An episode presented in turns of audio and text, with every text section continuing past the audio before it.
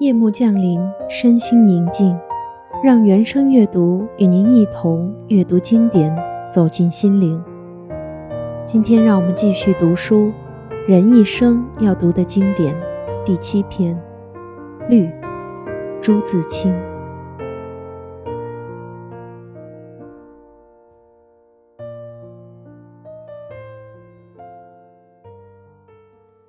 我第二次到仙岩的时候。我惊诧于梅雨潭的绿了。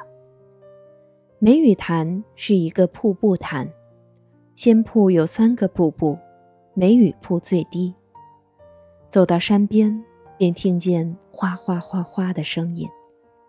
抬起头，镶在两条湿湿的黑边里的一带白而发亮的水，便呈现于眼前了。我们先到梅雨亭。梅雨亭正对着那条瀑布，坐在亭边，不必仰头，便可见它的全体了。亭下深深的便是梅雨潭。这个亭聚在突出的一角的岩石上，上下都空空的，仿佛一只雄鹰展着翅翼，浮在天宇中一般。三面都是山，像半个环儿拥着。人如在井底了。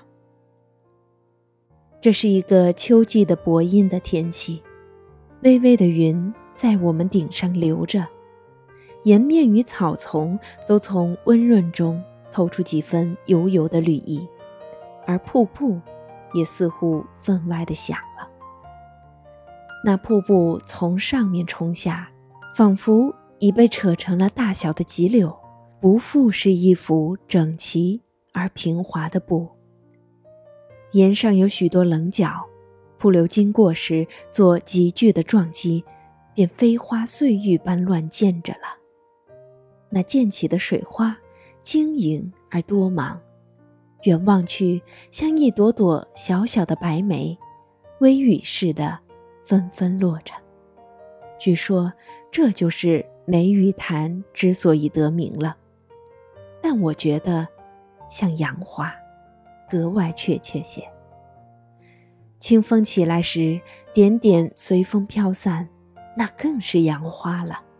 这时偶然有几点送入我们温暖的怀里，便倏地钻了进去，再也寻它不着。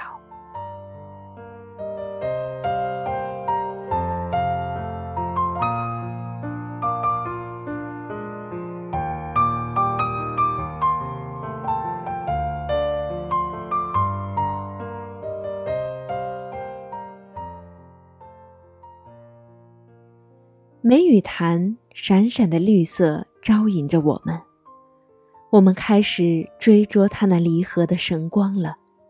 揪着草，攀着乱石，小心探身下去，又鞠躬过了一个石拱门，便到了汪汪一碧的潭边了。瀑布在金秀之间，但我的心中已没有瀑布了。我的心随潭水的绿而摇荡，那醉人的绿呀，仿佛一张极大极大的荷叶铺着，满是奇异的绿呀。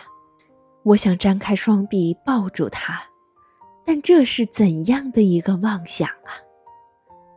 站在水边，望着那边，居然觉着有些远呢。这平铺着、厚积着的绿。着实可爱。它松松的皱斜着，像少妇拖着的裙服；它轻轻的摆弄着，像跳动的初恋的处女的心；它滑滑的明亮着，像涂了明油一般，有鸡蛋清那样软，那样嫩，令人想着所曾触过的最嫩的皮肤。它又不杂些儿沉紫，宛然一块温润的碧玉，只轻轻的一色，但你却看不透它。我曾见过北京什刹海福地的绿杨，脱不了鹅黄的底子，似乎太淡了。我又曾见过杭州虎跑寺旁高峻而深密的绿壁，重叠着无穷的绿草与绿叶的，那又似乎太浓了。其余呢，西湖的波太明了，秦淮河的又太暗了。可爱的，我将什么来比拟你呢？我怎么比拟得出呢？大约。潭是很深的，故能蕴蓄着这样奇异的绿，仿佛蔚蓝的天融了一块在里面似的，这才这般的鲜润呀。那醉人的绿呀，我若能采你以为带，我将赠给那轻盈的舞女，她必能临风飘举了；我若能忆你以为眼。必赠那善歌的盲妹，她必明眸善睐了。我舍不得你，我怎舍得你呢？我用手拍着你，抚摸着你，如同一个十二三岁的小姑娘。我又拘你入口，便是吻着她了。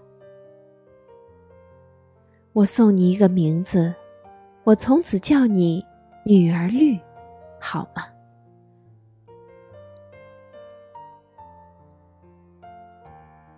我第二次来到仙岩的时候，我不禁惊诧于梅玉潭的绿了。